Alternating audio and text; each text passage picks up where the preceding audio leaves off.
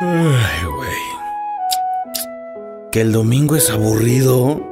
Es aburridísimo, ca. El reloj marca las 4 de la tarde. Y mientras ustedes hacen lo que sea. Sí, lo que sea. ¿Se va a hacer o no se va a hacer la carnita asada? Preparamos todo para que en las próximas horas sea un constante subidón. Y te enteres de cosas que no sabías. Apúntele bien. Sintoniza tu radio y escucha a Yami Gómez, Josué Villanueva y Abelardo Franco en Es Trendy. Nos escuchas en las estaciones del grupo FM Radios. Aquí comenzamos.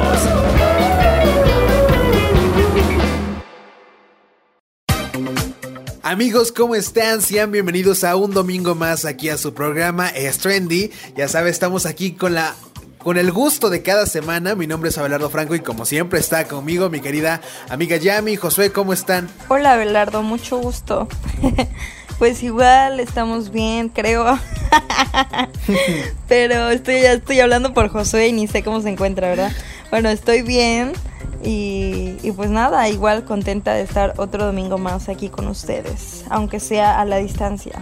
Ay, así es, y pues de igual forma estoy bien y aquí contento de estar con ustedes, platicando otro domingo más y pues de eh, trayéndoles la, la, información fresquecita, fresquecita de la semana, que bueno, creo que esta semana estuvo un poco movida en cuanto a noticias. Sí, así es. Pero más adelante les diremos de qué se trata. ¿Y tú, Abelardo, cómo estás? Pues yo bastante bien, debo decir. Eh, esta, especialmente antes de empezar el programa comentábamos que tenía un poquito de como de, de, sueño, pero efectos de la cuarentena. Pero en general estoy muy bien.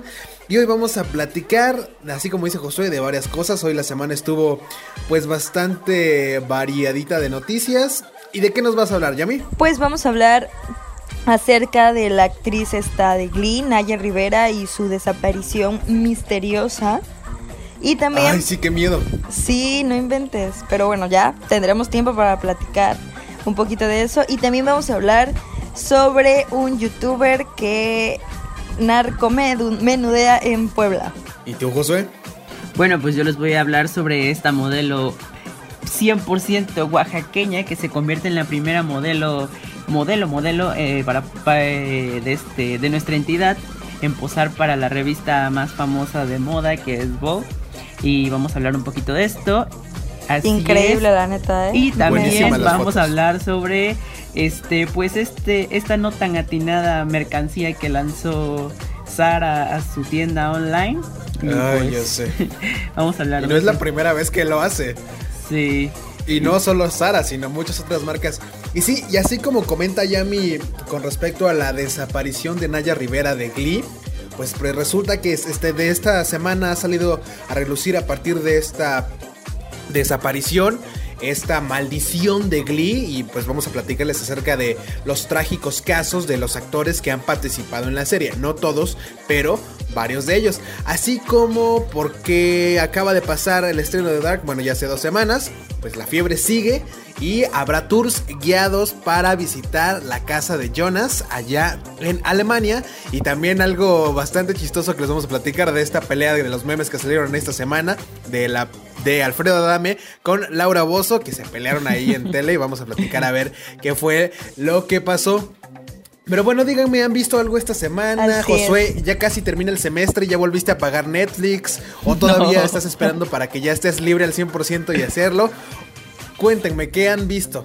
Pues yo sigo esperando entregar el último trabajo ya para quedar libre y concentrarme al 100% en todo el contenido que tengo que ver. Y pues nada, esta semana en verdad no he visto no, no he visto películas ni series. Así que no no traigo ninguna recomendación, amigos. ¿Y tú, Yami? Mm, qué lástima. ¿Y tú, Yami? Mm, Pues de series no he visto ninguna nueva. Bueno, ah, por cierto, ya comencé a ver Dark, ya llevo tres episodios apenas. Guau, ¿y le estás que, entendiendo? Pues hasta ahora sí, Ah, qué bueno, qué bueno. Hasta ahora sí. Ya veremos qué pasa en, en- con unos cuantos capítulos más. Pero pues de películas vi una hace poco que se llama Siente el ritmo. De hecho es Ay, como es nueva y en Netflix no hace mucho la estrenaron. Sí, está No muy bonita. O sea, no es así como Uta la gran aquí película, pero sí está muy bonita y está muy chistosa. Se llama Siente el ritmo y, y pues es como de baile y así. Entonces está muy chida. Véanla. Si se quieren divertir un ratito y llevarse un bonito mensaje. Wow. Oigan, ¿saben de qué acabo de recordar que quería ver y que por cierto no he visto? Que ya salió. Bueno, que salió hace ya dos días. El documental que platicamos la semana pasada, el de Mucho. Ay, mucho amor. El de. Walter Mercado, Sí. que salió hace dos días. Lo quiero ver. eh, eh, le- vi por ahí alguna nota, pero pues nada eh, más, eh, nada extraordinario. Lo voy a ver para poder comentar a ver qué onda, porque queríamos saber así varias cosillas de su vida, que está bastante interesante. Y bueno, también en esta semana le quería mandar un saludo a mi querida amiga Eve, que, que me mandó mi regalo de cumpleaños. Me mandó unos audífonos que por cierto ahorita estoy usando. Muchas gracias, Eve. Y pues Ay, nada. qué linda. Aquí andamos sobreviviendo a la cuarentena. La verdad es que esta semana, eh, pues eh, hice, mi tía me invitó a comer eh, por mi cumpleaños. Bueno, en estas, durante esta semana. Y la verdad es que estuvo bastante bonita la comida. Estuve ahí con mis primos, todo, ya saben, todos nosotros que nos hemos mantenido en, en casa. Pues salimos ese día ahí a casa de mi tía. Fuéramos como cuatro o cinco personas. La verdad es que me hacía falta esta convivencia con personas que no fuera mi mamá y mis hermanos, ¿eh? Porque ya, ya me, me Ay, regresó. sí. Me regresó la vida un, un tiempo. Ya me recargué pila de, de convivencia social para estar otro mes encerrado. Así que estuvo muy, muy bien eso. Sí, la verdad sí ayuda como ya este sacarte un poquito de tu círculo de todos los días y con cualquiera y ya si te empiezas a reír ya es como uff por algo por algo está estamos así no o sea Yo de sé. que vale la pena por lo menos la espera Así es, se te olvida que estamos en toda esta crisis Sí. eh, de salud eh, mundial. La verdad es que está bastante bien, eh, me, me divertí bastante. Pero pues bueno, eso es amigos de lo que vamos a platicar el día de hoy. Va a estar interesante. Yo definitivamente lo que quiero saber es esta maldición de Glee y de muchas otras cosas. También de lo de Laura Bozo con Adame, que pues ya no es como muy eh, nuevo de que se peleen estos personajes. Pero nos vamos a ir al primer corte y ya regresamos. Por cierto, la primera canción que escuchamos es de Counting Crowds y es de Accidentally in Love. Y la playlist, adivinen de quién es. Por, por, es en inglés, pero por primera vez es de Yami. It's mine Así es, amigos. Cualquier eh, duda con ella, ya saben, reclamen lo que quieran, porque luego, pues, para que no digan. Y nos vamos a ir a un corte y ya regresamos con ustedes para platicar. Chismes, chistes, cine, música. Es trendy. Regresamos. Porque al mal tiempo, darle risa. Continuamos. Amigos, estamos de vuelta aquí en su programa Es Trendy y lo que acabaron de escuchar se llamó No se perdona de Rebels B y Nati Peluso. Y pues por ahora cierto muy vamos buena a me encantan Ah, ya sabes, añádanla a su playlist. y Sí, pues ahora vamos a pasar a una noticia un poco triste y misteriosa. Yo creo que todos ustedes han, han escuchado Misteriosa. esta noticia y pues a ver, Yami, cuéntanos. Así es, pues resulta que Naya Rivera de Glee, que creo que todos hemos visto Glee, bueno, la verdad yo no. pero bueno, Yo tampoco. eh, pero bueno, Yo sí. Pero ya hemos comentado aquí. o sea, Glee, todo mundo, de aunque no lo haya visto, conoce Glee, otra. pero bueno. Claro. Eh, pues resulta Claro. que es dada por muerta luego de desaparecer en un lago de California. Casi 24 horas de que se reportara la desaparición de Naya Rivera, la actriz estadounidense conocida por haber participado en la serie Glee, las autoridades del condado de Ventura, California, prácticamente han dado por muerta a la actriz, ya que por ahora solo están enfocados en encontrar el cuerpo de quien interpretó a Santana López en la conocida comedia musical. Así lo informó Eric Bus Buschow, Buscow, el capitán de la oficina de sheriff, quien a través de una rueda de prensa detalló que no hay nada sospechoso en torno al caso de Naya Rivera, por lo que la hipótesis más fuerte en torno a su desaparición es que cayó al agua y se ahogó al no utilizar el chaleco salvavidas. Busco indicó que la tarde del miércoles las autoridades del condado utilizaron helicópteros, drones y buzos para localizar a la actriz de ascendencia puertorriqueña que desapareció en el lago Piru, a donde acudió con su hijo Josey de 4 años de edad para nadar y pasear por el lago un rato. Sin embargo, la búsqueda por el momento no ha tenido ningún resultado. Lo que se sabe por el momento de la desaparición de Naya Rivera fue a primeras horas de este jueves 9 de julio, cuando TMZ confirmó la desaparición de Naya Rivera. El portal informó que la actriz y su hijo salieron a dar un paseo en el lago, en el lago Piru la tarde del miércoles 8 de julio, razón por la que Rivera rentó una pequeña embarcación en un negocio y dejó su camioneta en el estacionamiento del mismo. Horas después, de eh, pues los dueños se percataron que la renta del bote había terminado y la embarcación aún no había sido devuelta, por lo que notificaron a las autoridades del condado. La oficina del sheriff comenzó la búsqueda del bote, el cual fue hallado solo con el hijo de Naya Rivera en él. El pequeño de cuatro años comentó a la policía del condado que su mamá había entrado al agua y no salió de ahí. Por ello las autoridades empezaron una investigación para localizar a Naya Rivera. Sin embargo, la búsqueda tuvo que pausarse por la noche debido a la falta de luz natural que complica las labores de rescate en donde están trabajando cerca de 80 personas. Eric Busco indicó que en las próximas horas se unirán más equipos especiales a Los Ángeles y otros condados del sur de California aunque por el momento lo único que intentan es encontrar el cuerpo de Naya Rivera, ya que las posibilidades de que la actriz se encuentre con vida son prácticamente nulas, aunque las autoridades siguen en su labora esperando lo mejor, pero preparándose para lo peor. ¡Qué miedo! Imagínate, es como película de terror, ¿no? Sí. Que estaba el niñito ahí solito. O sea, y, el, el, dato que me recordó, el dato de que pues el niño estaba solito en el en la, en la embarcación y, dice, "No, pues mi mamá se metió al agua y ya no salió." ¿Qué onda? Me recordó a la película de Beatbox. Ya. Ah, hace cuenta. Oh. Imagínate, quién sabe, eh? pero Ahí me recordó a American Horror Story 1984. También. Sí, sí, sí. No sé por qué. ¿Vieron el video de la cámara de seguridad? Sí, sí, sí, yo sí lo vi.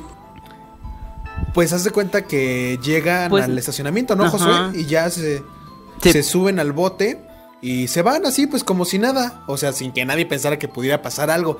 Pero recuerdo hace unos días cuando salió la, la, noticia, yo estaba, eh, pues nada, ni, ese día ni siquiera en la tarde me metí a Twitter y en eso me escribe Josué, yo le había leído algo en Facebook, pero no le tomé importancia. Eh, en una página de precisamente de, American Horror Story, eh, la, página de American Horror Story México había publicado que había muerto. Yo lo leí y dije, ¿qué onda? En eso eh, le pregunté al administrador de la página y me, le dije, oye, pero creo que no está muerta. Le digo, checa la información y me meto a Twitter y entonces ya veo que no estaba muerta, simplemente estaba desaparecida ya corrigieron la información en la página y en eso me escribe Josué, me dice, ¿ya viste lo de Naya Rivera? Y, le, y yo así de ellas, yo así todo con miedo, así de, ya lo vi, y todos afligidos nosotros, porque, o sea, lo, feo, digamos, lo que nos hace como pensar es que el niño solito ahí en el lago de, ah, mi mamá se metió al agua y nunca salió, imagínate. Sí. no, qué miedo, qué miedo. Pues está muy raro, pero pues igual no hay como que otra, como otra teoría que pudo haber pasado. Claro, pues de, manera... Ajá. Y aparte, no, espera, que vi también información sobre que es, eh, si buscas, ahora sí que si buscas en Google sobre ese lugar, ha habido, ajá, otras muertes ahí, pero no es. Es lo que iba a comentar. No, pues no los, este, no hay señalizaciones de que no se deben de meter a nadar o algo así.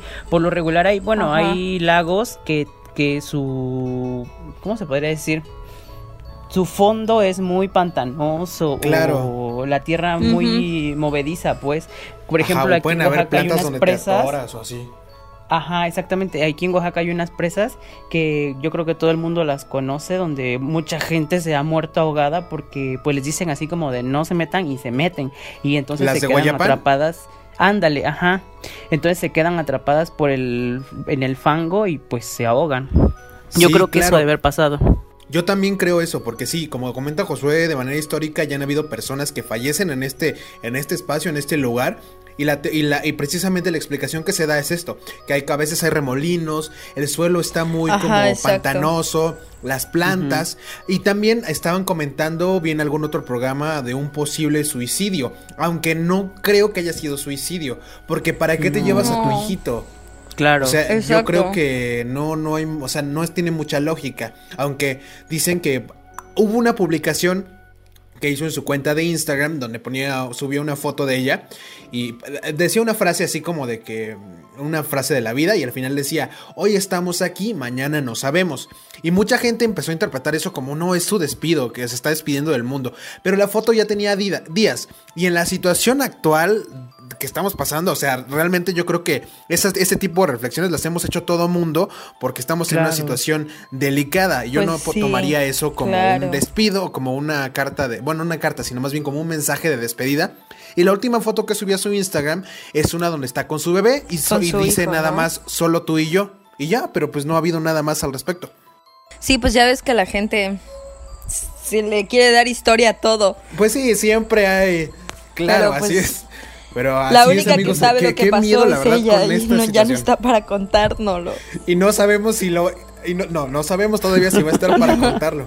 ¿Qué tal y por Pues un milagro de la esperemos, vida surge del agua así, nadando? ¿Y qué tal y se fue a otro por mundo, como en Dark? No, ya. No, a mí sí. Pues No, sí, la sí. verdad. Pero sí, amigos, con, con Naya Rivera, esperemos si eh, hoy, bueno, en el momento que este programa ya salga al aire ya la hayan encontrado, viva o muerta, esperemos viva, pero así con toda la información. Y precisamente nos vamos a ir a un corte para pues, seguir platicando acerca de Glee y esta maldición, todos estos trágicos casos de eh, los actores que han participado en esta exitosa serie de Ryan Murphy. Ya regresamos. Chismes, chistes, cine, música. Es trendy. Regresamos. Porque al mal tiempo, darle risa. Continuamos. Amiguitos del mar, bienvenidos otra vez a este su programa Es Trendy y como siempre pues trae- les traemos noticias, información que obviamente es trendy y Es aquí. Bueno, pues la, la canción que, que acaban de escuchar es de Chris Brown y se llama Go Crazy, que la verdad me gusta mucho. No sé qué me pasó con la playlist de hoy, pero pues es la canción que son canciones que escuché toda la semana, así que ahí se las dejo. Ok, segura que no la agarraste de, de random. Se van estas. Ahí No. quedan. Ok, está bien, confiaremos en ti entonces. y bueno, así como les comentamos, estamos platicando de Naya Rivera y vamos a continuar en este tema. Pues resulta que, pues como les dijimos hace un ratito, pues el, el miércoles se reportó la desaparición de Naya, esta actriz conocida por el personaje de Santana en Glee. Y de acuerdo con los reportes, pues Naya rentó un bote en el lago Piru del condado Ventura en California. Estaba acompañada de su hijo y según su testimonio, su mamá se metió al agua y ya nunca salió. Y las autoridades están en busca de Naya Rivera y se espera que en las próximas horas se sepa algo sobre ella y que sobre todo pues esté viva, ¿no?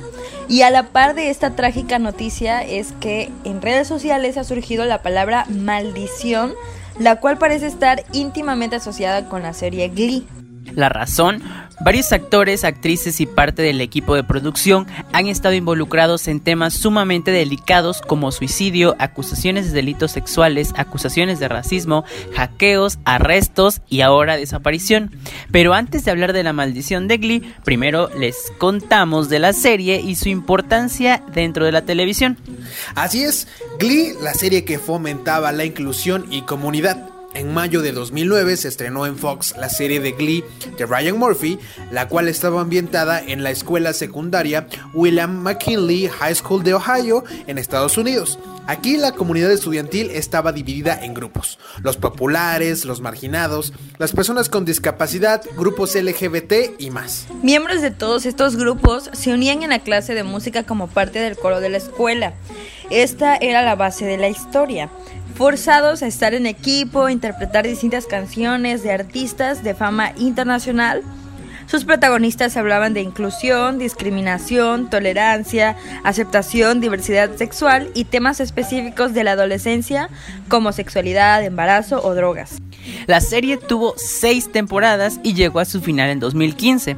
Las primeras entregas fueron sumamente exitosas, pero conforme pasó el tiempo cayó en sus niveles de audiencia y en la crítica de los medios. Su formato de musical para la televisión fue novedoso, fue novedoso en un principio, así como la presentación y el desarrollo de los personajes principales, pero al final la fórmula ya estaba cansada.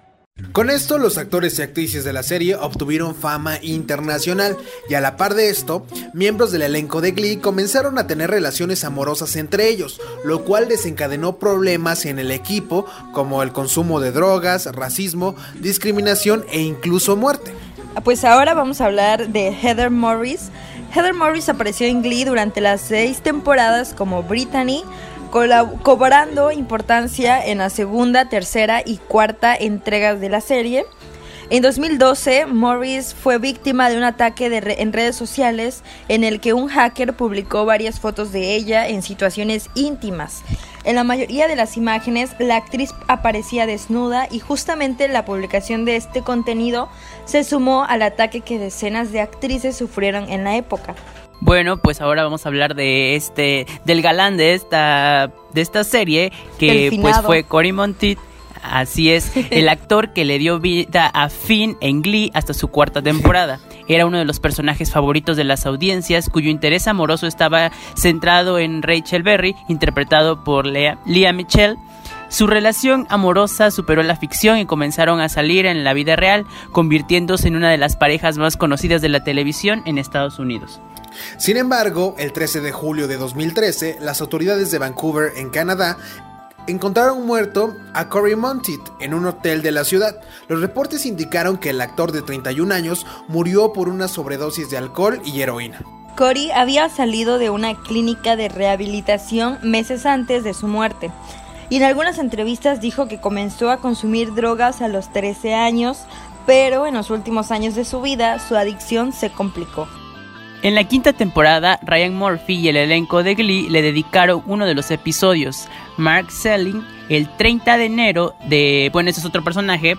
El 30 de enero de 2018 se reportó la muerte del actor Mark Selling. Fue conocido gracias al personaje de Noah Pokerman en Glee. Sin embargo, para él no hubo un homenaje en la serie y la producción procuró no mencionar absolutamente nada sobre él. ¿Por qué? Porque en diciembre de 2015 Mark Selling fue acusado de posesión de pornografía infantil. En octubre de 2017, el actor se declaró culpable de este delito, el cual definía que estaba en posesión de más de 50.000 imágenes y videos donde se violentaba de manera sexual a niños y niñas. Con esto, Salin enfrentaba una sentencia de 5 a 7 años de prisión, que poco, y declarándose culpable, evitaba la condena de 20 años. Así que pues murió a los 35 años. Se había ahorcado cerca de su casa en Los Ángeles. Él no recibió homenajes como Monty, por, sobre todo porque en diciembre de 2015 había protagonizado una noticia lesnable y de las más sorprendentes de Hollywood le habían arrestado por poseer pornografía infantil. En 2013, antes del escándalo por posesión de pornografía infantil, Selling fue acusado por su expareja llamada Roxanne Gorsella de agresión sexual. La demanda terminó en 2015 cuando se llegó a un acuerdo económico entre ambas partes. A Mark Salling se quitó la vida en su casa de Los Ángeles en enero de 2018. Ahora pasemos con otra, eh, otro personaje, otra actriz, Melissa Benoist. Melissa Benoist formó parte de Glee en el personaje de Marley Rose en la, en la cuarta y quinta temporada. La actriz y cantante a finales de 2019 denunció que vivió una relación amorosa llena de abusos físicos, emocionales y sexuales. Benoist nunca reveló el nombre, pero los medios y la audiencia, perdón, descubrieron que se trataba de Blake Jenner, su ex esposo y de quien se divorció en diciembre de 2016. Jenner interpretó a Ryder Lynn en las últimas tres temporadas de Glee. De acuerdo con la actriz, en un video publicado en su cuenta de Instagram, su expareja la golpeaba constantemente y en una ocasión le aventó su iPhone al ojo, lo que, lo, lo que le rompió el iris. la pellizcaba, la golpeaba en la cara mientras le jalaba el cabello, era manipulador y controlador. Como mencionamos, Benoist nunca dijo que se trataba de Jenner, pero su descripción de la persona, la época en la que dijo haber vivido estos actos de violencia y el hecho de que era menor que ella apuntó que se trataba de él. Ahora pues pasemos con nuestra reciente compañera Naya Rivera y pues en noviembre de 2017 fue arrestada después de que su pareja en ese, de ese momento la acusara de agredirlo físicamente. Ryan Dorsey llamó a la policía por las agresiones y un video de su arresto se hizo viral en redes sociales. Salió después de pagar una fianza de mil dólares. Ahora vamos con Becca Tobin. Becca Tobin dio vida al personaje de Kitty en Glee en las últimas tres temporadas, convirtiéndose en principal durante la quinta. Pero para 2014 sufrió una tragedia cuando su novio fue encontrado muerto en un hotel de la ciudad de Filadelfia. Todo indicó que se trató de un infarto como consecuencia de estrés y ansiedad. Así es también Nancy Motes, quien en febrero de 2014, el 9 de febrero, Nancy de 37 años se quitó la vida en su casa de Los Ángeles. Motes era asistente de producción de Glee, pero era mayormente conocida por ser media hermana de Julia Roberts. Los reportes del condado indicaron que murió después de consumir varias drogas. Y pues bueno, así como muchos, muchos de otros actores también tuvieron cosas que, que ver ya después de, eh, después de este corte les platicaremos un poquito, a ver si nos alcanza el tiempo, de los demás. Pero pues así está la maldición de Glee, como dice la gente. Chismes, chistes, cine, música. Es trendy. Regresamos. Porque al mal tiempo, darle risa. Continuamos. Ya estamos de regreso con ustedes. Acabamos de escuchar esta canción de Rich Vagos con Samantha Barrón y se llama Dibújame. Recordemos que la playlist de este día es de nuestra querida Yami. Y bueno, vamos a terminar de platicarles de esta maldición de Glee. Así es, y pues hablando de Samantas, esta noticia ya la dimos aquí este, unos meses antes sobre Samantha Ware, que a principios de junio de este año, los nombres de Samantha Ware y Lea Michelle se hicieron tendencia en redes sociales. Ambas actrices que aparecieron en Glee, en Glee, perdón, la primera en el personaje de Jane Hayward y la segunda con el nombre de Rachel, uno de los principales nombres de las seis temporadas. Ware, a través de su cuenta de Twitter, acusó a Lia Michelle de realizar actos racistas durante la producción de Glee. ¿Recuerdas cuando me hiciste mi primera participación en televisión en un infierno? Porque nunca lo olvidaré. Creo que le dijiste a todo el mundo que si tenías la oportunidad te cagarías en mi peluca, entre otras microagresiones traumáticas que hicieron cuestionar mi carrera en Hollywood. Este fue el mensaje de Ware hacia Michelle después de que la actriz en Twitter hablara sobre el tema de George Floyd con el hashtag Black Lives Matter.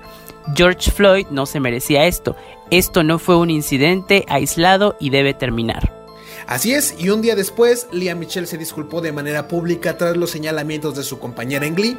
En su cuenta de Instagram escribió un largo mensaje sobre el tema. Si bien no lo recuerdo haber hecho esta declaración, eh, más bien, si no recuerdo haber hecho esta declaración, puta madre otra vez. Si bien no recuerdo haber hecho esta declaración específica y nunca he juzgado a los demás por su color de piel, no es realmente el punto. Lo que importa es que claramente actúe de manera que lastimó a otras personas. Fue lo que declaró. Esto ya lo habíamos comentado aquí en el programa.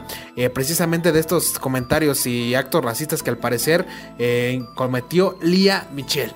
Pero amigos, hasta ahí con la maldición de Glee. Ustedes díganos, ¿de verdad es una maldición o solamente... ¿Qué piensan? ¿Es una maldición? Son eh, pues coincidencias de personas que pues no sé, yo siento que es más como coincidencia que una maldición. Sí, porque, no sé, pues tal vez no, pues igual no se van a poner a investigar el pasado de sus actores, ¿no? Así que... Por supuesto. Pero bueno, amigos. Y bueno, y en otro orden de ideas, Josué, ¿qué nos vas a contar? Así vamos a pasar algo más agradable y que nos llena de orgullo justo en este eh, ausente mes de la Guelaguetza en Oaxaca. Pues, para hacer honor al Estado, pues ¿qué más que una modelo que se convierte en la primera en posar para la revista Vogue México? Pues la sociedad actualmente está empeñada y decidida a crear un mundo más inclusivo en todos los aspectos posibles. Si bien no toda, sí la mayoría, y eso afortunadamente le ha abierto las puertas a las personas que quizás hace unos años no hubieran tenido la oportunidad de contar su historia. Hoy, la historia que vale la pena contar es la de Karen Vega de 18 años, la primera modelo oaxaqueña en aparecer en la revista Vogue México. Sin importar que su sueño fuera parte de una industria que ha representado la belleza como blanca, Karen decidió perseguir sus objetivos hasta convertirse en una modelo profesional. Nacida en el estado de Oaxaca y con tan solo 18 años, Karen Vega ya ha desfilado para importantes marcas mexicanas de ropa. Ahora da el paso más grande de su carrera al poder contar su historia en Vogue, una de las revistas de moda más prestigiosas de todos los tiempos. Y así comenzó todo.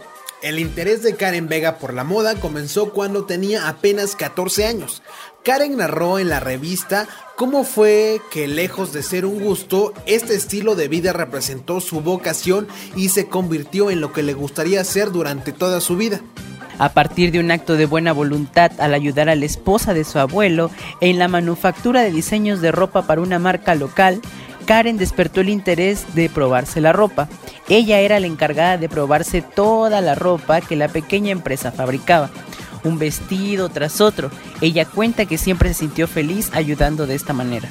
Conforme fue creciendo, a través de las redes sociales descubrió el enorme mundo de la industria de la moda fue descubriendo revistas y otros modelos que la inspiraron a perseguir una idea que para ella nunca fue inalcanzable. Su primer trabajo profesional eh, y el momento que cambió su vida la vida es un juego que se trata de agarrar todas y cada una de las oportunidades que se presentan algunos nos toma toda una vida aprenderlo, sin embargo, y a pesar de su corta edad, Karen Vega no supo jugar desde un inicio. Así es, y el director creativo Compi García, quien estaba trabajando en un proyecto fotográfico eh, con este gran fotógrafo Enrique Leiva en la ciudad de Oaxaca, llamado Realismo Mágico, en dicho proyecto quería retratar más piel morena y nativa por lo que Karen no la pensó dos veces y se postuló para participar en él y a partir de ahí su vida cambió por completo. Vega cuenta que estaba muy nerviosa durante la sesión. Maquillistas, vestuaristas, ropas por doquier, locaciones variadas y una grandeza que ni siquiera sabía que existía. Abrumada por todo, hizo su mejor esfuerzo y el resultado pues fue muy bueno. Si bien no es ni cerca su mejor trabajo, pero sí puede ser su más querido. Ahí se dio cuenta que se sentía en casa, como en aquella empresa de manufactura de ropa local. Realismo Mágico es el proyecto realizado por Enrique Leiva y Pompi García fue bastante bien recibido, por lo que emprendieron una agencia de modelaje con un talento local llamada Talento Espina. Su intención era impulsar el talento local de la región y presentarle al mundo a los jóvenes oaxaqueños y su singular belleza. Karen Vega fue una modelo activa desde el principio de Talento Espina. Una vez apoyada por una agencia, le llegó su primera invitación a un desfile de moda. La firma mexicana de moda Barragán alzó el teléfono y le invitó a participar en su desfile otoño-invierno 2020 en la Ciudad de México. Esta vez, lejos de abrumarse, disfrutó cada segundo de la experiencia.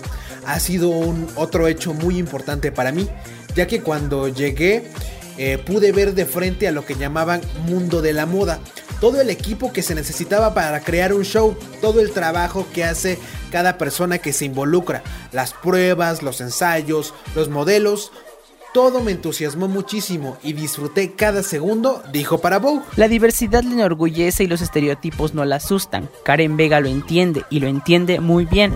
Conoce la industria y sabe a lo que se enfrenta al entrar a ella. Si bien durante el desfile se sintió cómoda y vio que cada día más marcas apuestan por la diversidad y se alejan de los estándares de belleza europea, resaltó que aún queda un largo camino por recorrer. El desfile la llenó de confianza, pero sabe perfectamente que hay barreras y obstáculos por superar. Ella cuenta que su desarrollo profesional no ha sido fácil. Ha tenido que ser fuerte durante todo su proceso. No permite el abuso, se hace, hace escuchar su voz cuando algo no le parece correcto, pero sobre todo ha aprendido a sentirse cómoda con su cuerpo y su forma de ser. Muchas no contamos con la talla, con la altura, con el color de piel o con las exigencias que piden en un país donde no hay tanta gente con esas características. Y eso es triste para las que vamos queriendo construir un camino. Me encantaría que cada vez existan más oportunidades y espacios en donde podamos ver gente que nos represente y nos haga sentir parte de los dos de los mundos que nos han mostrado que no pertenecemos, dijo B. El mexicano, la belleza del sur y su papel en un mundo que busca igualdad. Yalitza Aparicio es su más grande inspiración porque ha desfilado en la alfombra roja de los Oscars, sí. Porque ha salido en la portada de incontables revistas de moda, sí pero sobre todo porque le representa en un mundo que poco voltea a ver la belleza del sur. Karen afirma que se ignora mucho a la mujer sureña, por lo que ella quiere poner su granito de arena para visualizar sus tierras y romper estereotipos. Ella quiere ser ahora la fuente de inspiración para su gente. Hoy, Karen Vega es la modelo que representa Vogue en México y en toda Latinoamérica para el mes de julio. Hoy Karen cumple un sueño más en su vida profesional pero también se dio cuenta que hoy ha cumplido algo mucho más grande que el modelaje en sí mismo. Hoy juega un papel importante en la búsqueda de un mundo más incluyente, alejado de estereotipos y prejuicios de todo tipo que no hacen nada más que dividir a la gente. Muchas felicidades para la modelo. Estamos muy orgullosos. La verdad es que qué bueno que así como dice ella se tome en cuenta cada vez más a personas que salen como de este estereotipo de de mujer y sobre todo de este estereotipo de modelo de revista, ¿no? Claro, pues muchas felicidades Karen, si me lo permites, ser tu amiga y asistir a todos los cumpleaños de tus hijos. Invítanos a los cumpleaños de todos tus hijos, por favor. De todos tus claro. Ay, no, pero sí está muy padre, la verdad, qué bonito. Nos vamos a ir a un pequeñísimo corte y ya regresamos con ustedes. Vamos a hablar acerca de, precisamente hablando de la moda, de Sara y de las bolsas de mercado que, sacaron al mercado y que no fueron recibidas por el público mexicano. Así es. Chismes, chistes, cine, música. Es trendy. Regresamos. Porque al mal tiempo, darle risa. Continuamos.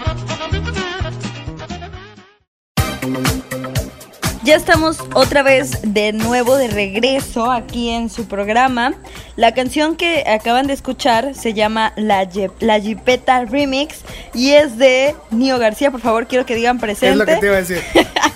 sí. Nio García, Anuel AA. Presente. Mike Towers. Presente. V-Ray. Presente. Y Juanca. No vino, gracias. Yo que quería haber tenido mi clase completa. El sueño de todo maestro, güey. Lástima que nunca se cumple. Pero bueno. Platícanos, José. Así es, ahora sí. Sara retiró sus bolsas de mercado tras duras críticas en internet qué bolsas, si no lo supieron, pues aquí les vamos a explicar.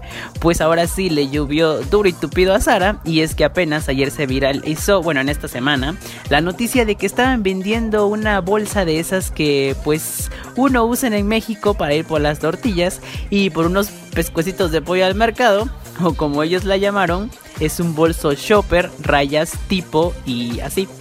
¿Y por qué les llovió? ¿Qué onda? Ah, pues bueno, pues es que mucha gente se quejó y arremetieron contra la marca española por apropiación cultural y lucrar con ello sin retribuir a los creadores del producto. Y es que cabe señalar que esas bolsitas de mercado no cuestan más de 70 pesos, así que no nos quieran ver la cara de mensos. Por favor. Y, y Sara les puso un precio de venta de 649 pesotes. Ahora sí que para no perderle, ¿no? Resulta que una de dos. O quitaron el bolso shopper de rayas de su inventario o nomás lo bajaron un ratito para evitar que se les que les siguiera lloviendo macizo. Pero la realidad es que este producto ya no está disponible en la tienda en línea de Sara México. En España sigue disponible. Ah, pero si este es un must tipo así de pues súper para ti, en España sigue disponible. Nada más que tengan paciencia porque al parecer la página web de Sara como que no está funcionando bien. Bueno, solo se queda trabada cuando buscas este artículo en específico, tanto en su página de México como en la de España. Al parecer todo el mundo fue a ver el chisme de la bolsa del mercado.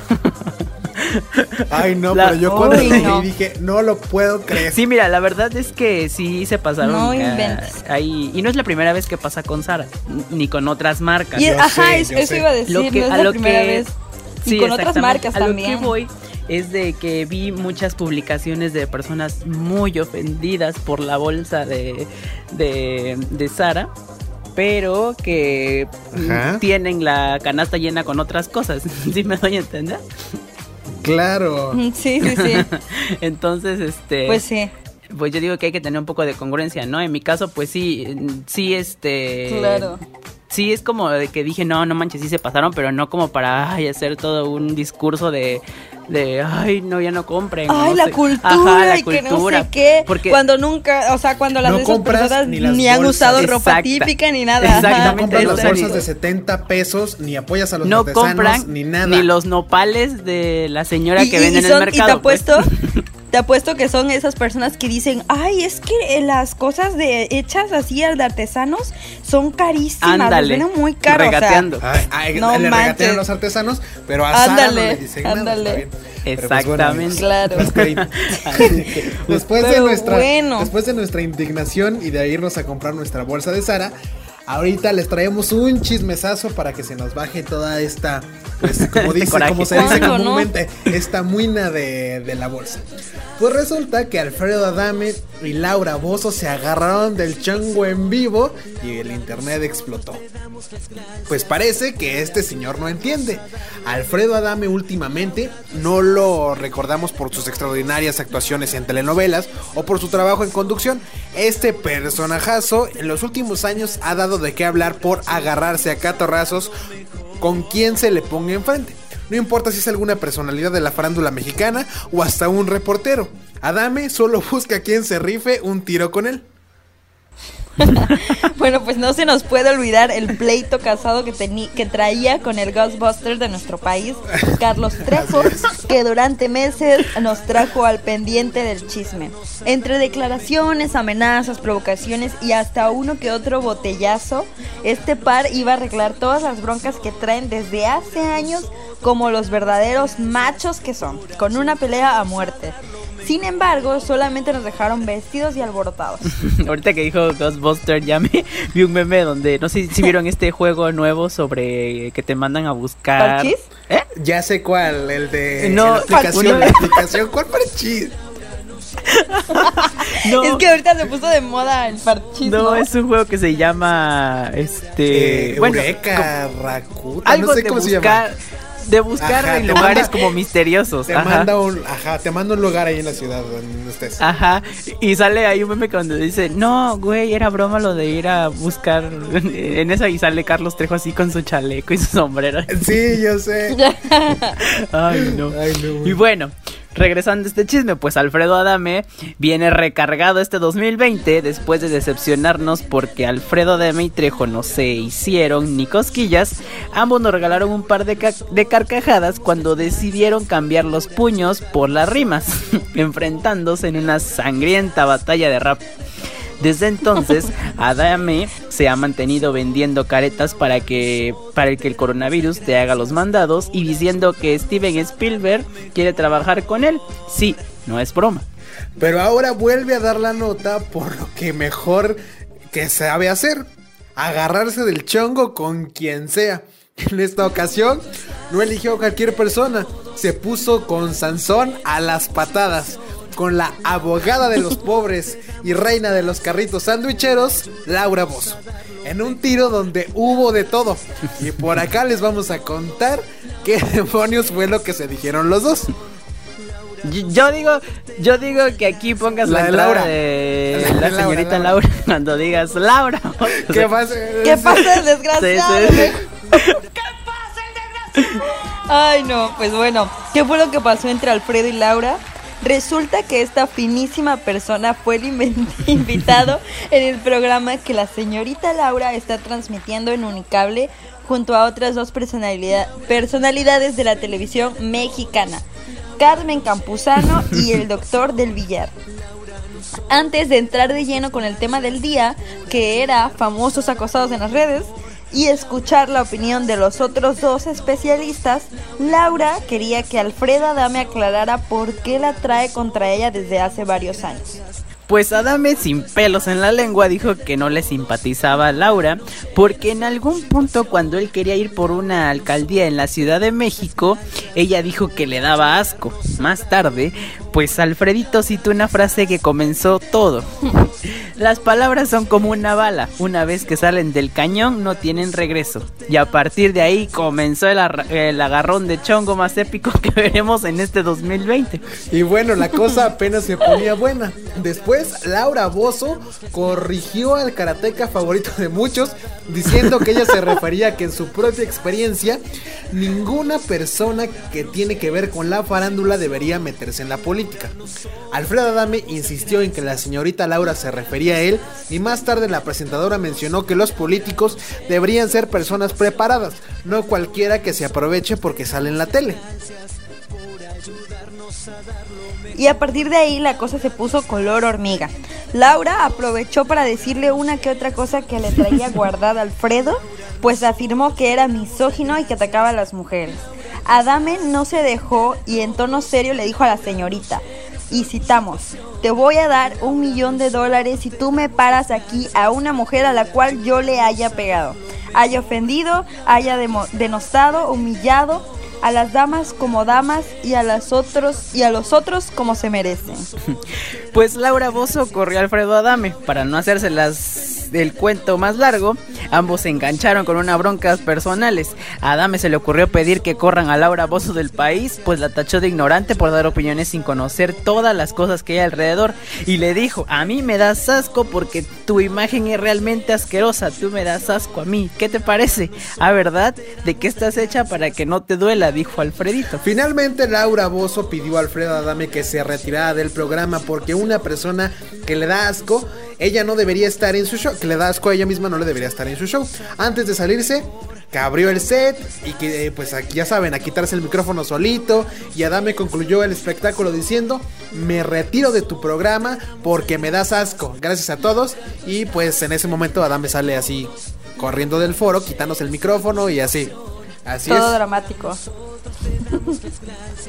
Bueno, la bronca entre Laura Bozo y Alfredo Adame dio de qué hablar en redes sociales, pues además de que estos personajazos siempre están en medio de la polémica, lo que se dijeron fue cosa seria.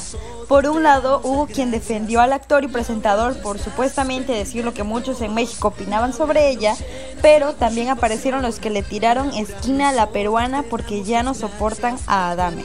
Pues afortunadamente los ganadores de todo ese chisme pues somos nosotros y a, a raíz de este agarrón este, pues salieron un montón de memes y videos que nos han hecho la semana. Así es. Y por si alguien compartió en mi Facebook un video donde sale. Yo no sabía que la productora de este programa es eh, Magda Rodríguez, quien produce hoy y en su momento produjo Enamorándonos. Pero a ella le encanta, le encanta hacer este tipo de shows. Y luego ya todavía sale así como persiguiéndolo. Alfredo, espérate, espérate, espérate. y la cámara pues sale. para darle más rating. Para darle más como credibilidad. Salen hasta. Así como yo me voy a pelear contigo porque ya se acabó el tiempo. Ah, ya sé, ya sé. Bueno, ya. Luego les cuento, nos vamos a ver. Y no paras Y ya regresamos, amigos. Chismes, chistes, cine, música. Es trendy. Regresamos. Porque al mal tiempo, darle risa. Continuamos. Amigos, ya estamos de regreso con ustedes. Acabamos de escuchar esta canción de GP Sachs con Julia Michaels y se llama If the World Was Ended. Y bueno, ahorita traemos otra historia bastante, pues, extraña. Cuéntanos ya. Así es. Pues resulta que detienen a, a un youtuber por narcomenudeo en Puebla. Recientemente la Secretaría de Seguridad Pública de Puebla informó la detención de Diego, mejor conocido como DJIM, no sé cómo se pronuncia, DJIM, youtuber que, de acuerdo a las autoridades del estado, utilizaba su canal de videos para contactar a compradores de droga. Ma, mira, pues vamos a contar más, a ver, porque la dependencia de Puebla informó que como parte de los recorridos de prevención y vigilancia implementados en la capital de esta entidad, agentes de la policía estatal detuvieron a tres presuntos por los rumbos de la colonia Huexotitla. Sí, de acuerdo a las autoridades, después de marcarle el alto a un vehículo, vehículo blanco con placas de Tlaxcala, qué raro, Tlaxcala no existe. Los agentes realizaron una revisión y descubrieron 21 envolto- envoltorios con droga conocida como piedra, además de una bolsa de medio kilo de marihuana. Y fue después de este hallazgo que los oficiales poblanos informaron al youtuber y a sus dos acompañantes que los llevarían ante las autoridades ministeriales por sus presuntos delitos contra la salud. Pues los detenidos fueron Diego J, Alejandro R y Andrés A. Como supieron, pero, pero, pero, a ver, pero ¿cómo supieron que era youtuber, no? De acuerdo con la Secretaría de Seguridad Pública, por medio de reportes de inteligencia, descubrieron que los detenidos adquirían la droga en el municipio de San Andrés Cholula y que por medio de las redes sociales, el youtuber y sus acompañantes contactaban a compradores. Y bueno, ¿cómo fue su carrera como youtuber? Diego J tenía dos canales en YouTube, DJim y DJim sin censura, a los cuales subía videos y contenidos de bromas y automóviles donde incluso se le podía ver manejando el vehículo que utilizó por primera vez cuando finalmente fue arrestado por la policía de Puebla. Uno de sus canales estaba por llegar a los 380 mil suscriptores, mientras que en su segundo canal solo alcanzó a superar los 30 mil. Su último video lo subió hace dos días a su canal DJim, en el cual se le puede ver dando arrancones en compañía de otro hombre. Yo pensé Pues que pase los suscriptores, ¿no? Así es. Yo pensé que, se, que, No que él estaba vendiendo, o sea, de alguna manera vendía droga a partir del canal, o sea, como que el canal era como, como Ajá, la como que utilizaba ventana Ajá. YouTube para... para ajá. poder vender, pero pues no, al parecer no tenía nada que ver. Yo también creí eso, Sí, ya amigo. sé. La verdad es que el título estaba bastante, pues, sensacionalista, ¿no? Pues ya ves. Pero bueno, Sí. lástima de los que caen en ese, ese tipo de títulos como nosotros que les terminamos Sí, lástima, contándoles de algo que esperamos que era otra cosa. Porque por supuesto leemos todas las notas antes de iniciar el programa. Claro. claro. Así es. Pero bueno, qué intensidad. Pero bueno, ya tuvieron una información. Así es, para que tengan Eh, que contar, pues. para que no se queden sin decir nada. Siempre les contamos cosas que na- no sabían, que no sabían. Y ya pueden contárselo a los demás. Es para ver si están muy atentos. a nuestro Sí, programa. sabe. Pero pues Exacto. bueno, como, Ahí nos van a decir. como nos están correteando con el tiempo, ya nos vamos a ir a un corte y ya regresamos con ustedes para poder seguir platicando y vamos a contar acerca de qué creen, como ya por quinta semana consecutiva de Dark. Ya regresamos. Ay, sí es cierto. Chismes, chistes, cine, música. Es trendy. Regresamos. Porque al mal tiempo, darle risa. Continuamos. Bueno amigos, ya estamos de vuelta aquí en su programa Es Trendy, ya saben. Y lo que acaban de escuchar fue de Zayn con Sia y se llamó Dusk, Du- Dusk Till Dawn. Y ahora, a ver Abelardo, Esa canción es Ya buenísima. sé. así que Eso me recuerda, uf, a, un- a Ya. épocas antiguas de mi vida. Y bueno, como les, como les estaba, yo en su gustada sección que ya lleva Dark. dos meses con nosotros, de Dark, pues resulta que ahí va- habrá tours guiados a la casa de Jonas, allá en Alemania. Y ahora sí que para rom- hay que romper el cochinito porque esto seguro lo- les interesa, a mí sobre todo, sí. Claro, Y es sobre que todo porque días Alemania está a la pudimos- vuelta de la esquina. Mándale. Por supuesto, por eso hay que romper el cochinito. Eso. Y más ahorita con esta crisis. Uy, sí. Y bueno, y hace unos días pues pudimos ser testigos de la tercera y última temporada de Dark. Bueno, más bien yo porque José todavía no la ha visto y ya me apenas está viendo la el tercer capítulo de la primera temporada. Pero la producción alemana de Netflix nos dejó más confundidos que nuestros ex cuando nos pidió un poco de tiempo arroba, no voy a decir. Eso sí, también hay que reconocer que nos dio un gran final definitivamente complicado, pero de estos que disfrutábamos, que no se disfrutaban desde hace mucho tiempo. Y bueno, es bastante cierto que la magia y el misticismo en torno a la serie atrapó a millones de personas en el mundo, tanto que algunos fans se han aventurado a ir a Alemania para conocer las locaciones donde ocurrieron las vivencias de Jonas, Marta y todas las demás familias involucradas en la, en la historia repleta de viajes en el tiempo y universos paralelos.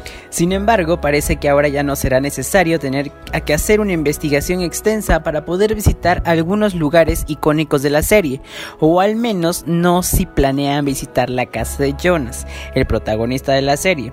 Y lo decimos porque el dueño de la casa ya ha anunciado que, que pronto existirán tours guiados por la propiedad, en donde hasta podrás llevarte un pedacito de ella literalmente. Así como les contamos, ¿no? De que están regalando una teja. y no es broma, el youtuber Mariano Berlín, qué casualidad, ha dado a conocer que pronto habrán visitas guiadas a la casa de Jonas y sus alrededores con un recorrido de además de la visita a la vivienda, también incluye una sesión de fotos en la sala y la posibilidad de ver fotos inéditas de la grabación de la serie. Y si eso no fuera suficiente, el dueño de la casa te regalará una teja, así como les habíamos comentado en otros programas en esta gustada sección de Dark de esta casa, para que tengamos un pedacito de la historia de Dark con nosotros. Pues saca todos tus ahorros porque el tour no es nada barato. Si ya estás de que, ah, caray, eso sí me interesa, debemos decirte que el costo de este tour actualmente está en 300 euros, que vienen siendo poco más de 7.700 pesos mexicanos. Y esto no incluye gastos de transportación o cualquier otra similar. Así que si se van a gastar un buen dinerito, perdón, con vuelos, hospedajes y todo lo que implica ir a Alemania si quieren ir al cantón de Jonas. Así que, pues ya saben. Ahorren. Pues por otro lado, en caso de que se encuentren pues ya en Alemania, como nosotros, por supuesto, y por alguna razón estén leyendo en esta nota. Así es. De hecho, por eso no estamos haciendo el programa así juntos, estamos a distancia. Josué está en Alemania, Yami anda por Francia y yo ando en España. Ándale. Pues, pues, pues si ya están ahí en Alemania, pueden contactar al youtuber quien dará información sobre el tour y también cómo poder pagar por tener una parte de la casa de Dark, la cual al parecer pronto desaparecerá. Pueden ver los precios en la página que Ajá, de internet, así que le ponen ahí de cómo visitar la casa de Dark, em, tours por la casa de Jonas y ahí les va a salir. ¿Cuántos son tan fans de la serie como para soltar un buen dinero para lanzarse a Alemania y visitar la casa de Jonas. Pues por lo mientras yo ya estoy aquí, no sé qué piensa Belardo. Aprovecha. Pero todavía no está disponible el tour porque coronavirus. Muchas gracias. tienes que esperar. pues yo ya estoy aquí adelantado. ya te adelantaste. Lástima que no te vas a poder regresar a México en un buen rato, así que te vas a tener que esperar. Sí. ya está apartado su lugar ya. Ya, ya. Sí, de hecho ya, ya tiene su teja ya casi autografiada para que se la traiga aquí a Oaxaca, ¿no? Así es. Sí, sí, sí. Ay, la verdad yo sí iría, o sea, desde el dinero X, aunque no lo tenga, pero yo sí iría así como a ver la casa de Yo iría nada más como para ir a Alemania, ¿no? Exacto, para la casa, pero pues... Para ir a visitar Porque todavía no la has terminado de ver, claro. Ajá, y este, por cierto, estaba leyendo también esta semana la, la enigmática, eh, enigmática cueva de Dark. Yami, no sé si ya la viste en, este, en los tres capítulos que llevas. Ya. Ah, bueno, pues no existe. O sea, la hicieron en Dark. Yo así de qué. Y yo por eso nada más cancelé mi viaje a Alemania. Porque yo la verdad nada más iba por esa cueva. Lástima que ya no esté. Se perdieron de mis pesos mexicanos allá. Que no valen euros. pero se perdieron de mi dinero por no querer. Por no hacer las cosas bien como deberíamos. O como esperaba que sí existiera esa, esa cueva. Que es como la, la, la puerta de, a la historia y a todo lo que pasa en las tres temporadas de Dark. Pero bueno, amigos, ustedes díganos, ¿irían a Alemania a la casa de Jonas por 8 mil pesos y solamente por el tour? O sea, además de que ya andan en Europa, pues 8 mil, me sobran 8 mil pesos. Vámonos a la casa de Jonas a visitar, a comprar nuestra teja, que yo creo que nos ha de salir otros mil pesos mínimo de comprar nuestra tejita. Ay, no. Pero habrá que, habrá que visitar. Josué, debes de aprovechar. Quédate allí en Alemania otros días para poder. Eh, ¿Qué tal está el frío, por cierto? eh, de, eso, de eso quería hablar porque justo en este momento está cayendo la típica lluvia. Bueno, este es el Ay, reporte es del clima desde Winder. Desde Vinde. Desde. Hay un 65% de probabilidad que ya esté lloviendo. Aguas con, con los apagones y los mini terremotos que son el signo de que hay viajes en el tiempo. Con cuidado y con las plantas. eh, De ¿Cómo se hecho, aquí en, en este lado de, en este lado de Alemania se va mucho la luz. la Comisión Federal de Electricidad de Alemania no hace bien su y, ya la, y la CFE no te contesta, qué extraño, ¿no? Sí. Le hacen Oigan, pero esto de los viajes en el tiempo y otras dimensiones, a ver, al menos no sé si ustedes ya lo habían visto en otras series, pero yo lo vi en Flash y pues la verdad es que ya me sé de pie a pa todo, no de pie, de pie a pa. De- de pie a pa y de pie a pa todo esto sobre estas teorías Mm, físicas. no lo creo. Y así. Pero en Dark te vas a confundir, estoy completamente seguro. Sí. En la siguiente Mm, semana, no en nuestra creo. sección de Dark, en nuestra sección de Dark nos vas a platicar a ver qué onda, cómo te fue, porque espero en esta semana Vean Flash. mínimo do- dos temporadas. Vean Flash. Ok. Vamos a hacer esto, vamos a hacer esto. Ustedes vean Flash y me van a decir si le entienden. En los primeros capítulos no tiene tanta cosa, pero, pero sí tiene muchas, muchos viajes en el tiempo que dices, a ver, ¿cómo? sí, Ajá, porque claro. es de que la misma persona viajó hace años, descubrió y luego esa persona, ta- esa persona de otro tiempo viajó de otra tierra, de otra dimensión, o sea, porque ahí se mezclan los tiempos, las tierras y las dimensiones. Así que ustedes ven Flash, yo veo Dark y ya vemos cuál, cuál está más complicada. Va, está bien, entonces comentamos la siguiente semana y vamos a abrir la sección Espero. de Flash también. Pero pues bueno amigos, Claro. nos vamos a ir a un corte y ya regresamos con las gustadas embarradas de la semana. Embarradas de la semana. Chismes, chistes, cine, música. Es trendy. Regresamos. Porque al mal tiempo, darle risa. Continuamos. Estas son Las embarradas de la semana. Pa' con la banda.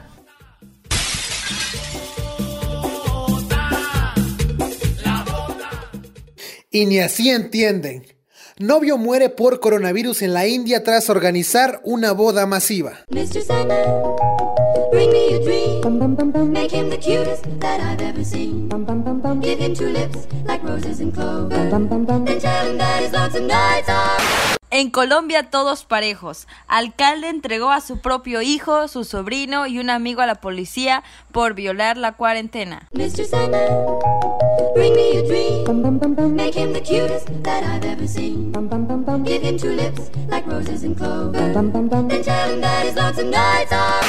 Mujer rechaza adoptar a perrita por ser negrita y los internautas le encontraron hogar. Mr. Sandman, bring me a dream. Make him the cutest that I've ever seen. Give him two lips like roses and clover. And tell him that his lonesome nights are. O por criticar a AMLO, piden cancelar a Paco de Miguel por misógino en internet. Y este salta en su defensa. Mr. Sandman, bring me a dream. Make him the cutest that I've ever seen. Give him two lips like roses and clover. And tell him that his lonesome nights are. Personas del Estado de México intentan quemar vivo a un enfermero. Mr. Sandman, bring me a dream. Make him the cutest that I've ever seen.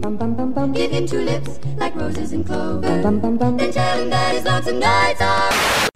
Kanye West anuncia su postulación para la presidencia de Estados Unidos de América.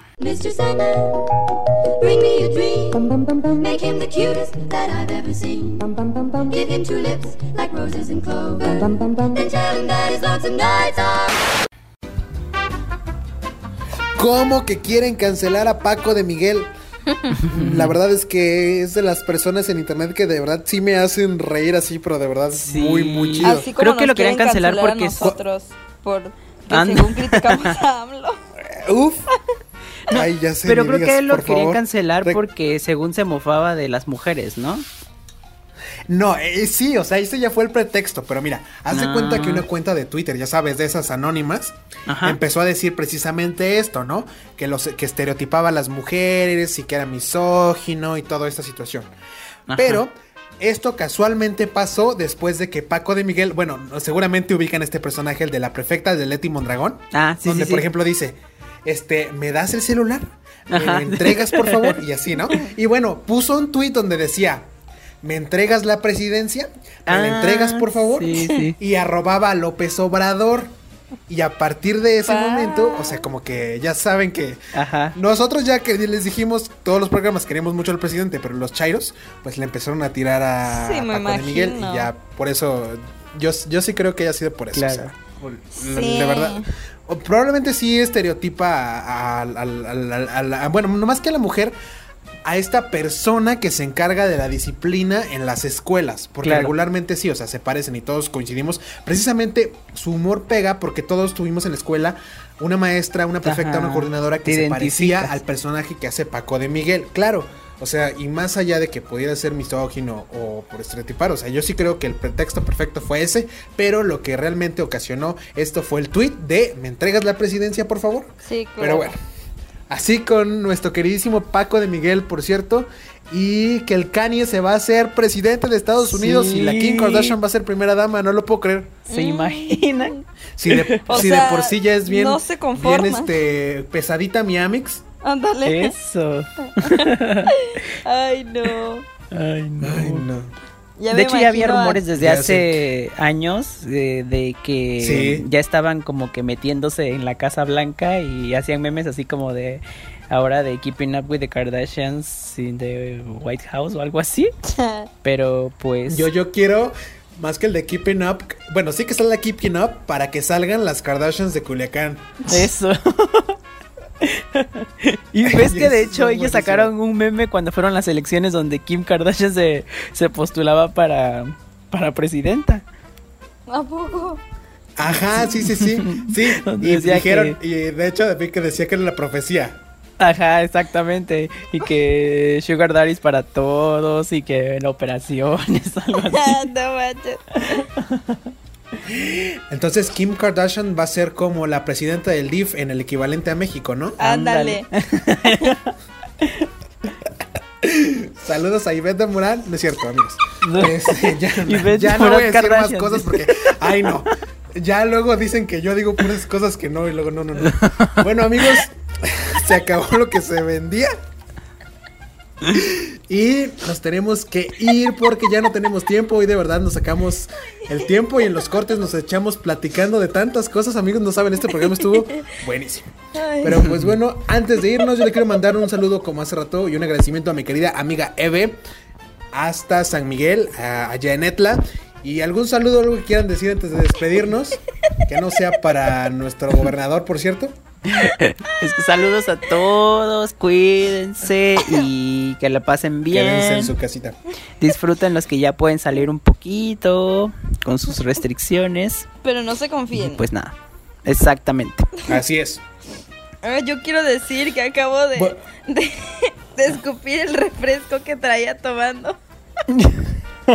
Porque me dio mucha risa Ay, eso no. del dip. Pues sí, o sea, regularmente eso es lo que pasa. Ay, bueno, ya. Ay, no, no, no. Pero así, amigos, muchas gracias por acompañarnos. Gracias a la dirección, a la licenciada Sheila Santiago, aquí en Radio Mar, a Pedro Luis Ceballos, ahí- ahí en Estéreo 1, y por supuesto a Tomás Ramírez Moreno en la Ejuteca. Mi nombre es Abelardo Franco. Yo soy Yavi Gómez. Yo, Josué Villanueva. Y, esto Es trendy. Esto fue lo más trendy.